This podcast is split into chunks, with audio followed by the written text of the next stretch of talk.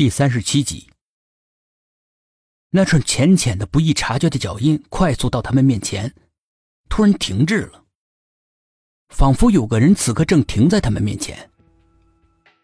不是仿佛，而是真的，有个看不见的人站在他们面前。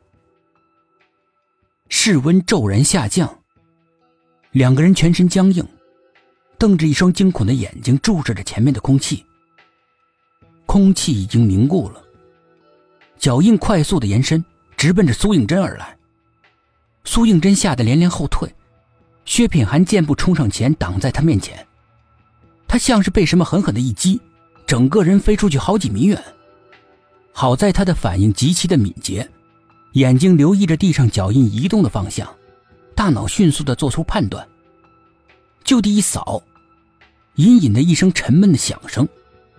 似乎是有什么重物倒在地上，地上的灰尘被震了起来，在昏黄的阳光里面飞扬着，让人感到窒息。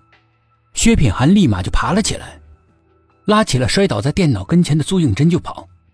与此同时，电脑里面突然伸出一只手来，紧紧的抓住了苏应真的另外一只手。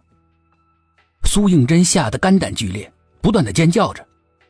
蓝宝石再次发出了强烈的光芒，那只可怕的鬼手瞬间就融化在光线里。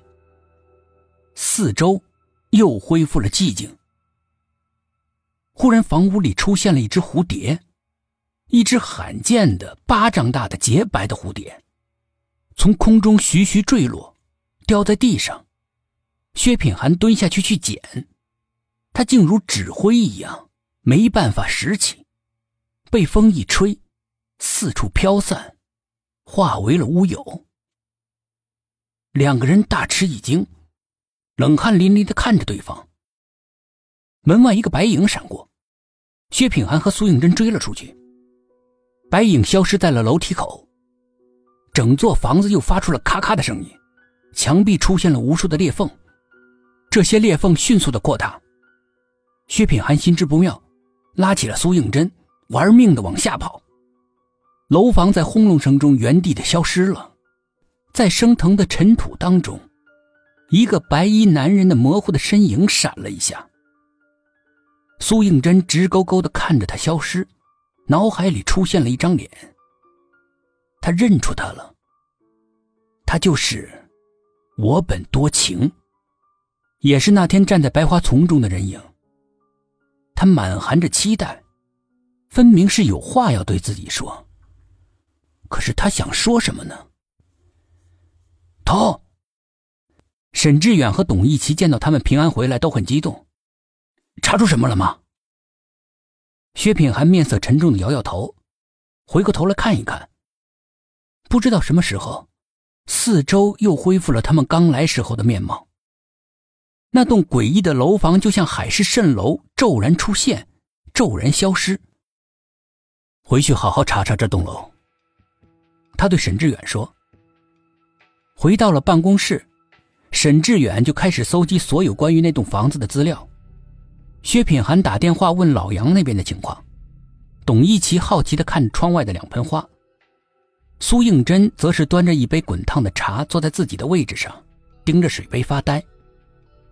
他忽然觉得面前站着一个人，抬起头，一个四十几岁的男人，一副安装工的打扮。”正盯着他，见到他也看自己，他又惊又喜的说：“你看得见我是吗？”苏应真疑惑的点点头，他环顾了一下四周，其他的几个人都不知道跑到哪儿去了，正在猜疑。那个男人面露凄苦之色：“我我想回家。”苏应真呆呆的看着他，他浑身是伤。头破血流的，就像是被什么东西砸死的。肩膀突然一沉，一只手搭在上面。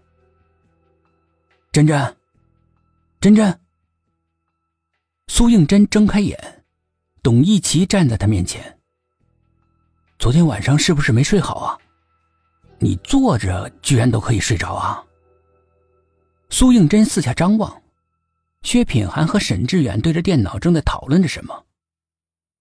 回忆刚才做的梦，他不由得心里面一动，走到他们跟前，对着薛品涵说：“我想看看那个给肖剑安装宽带的安装工的照片。”众人都奇怪的看着他。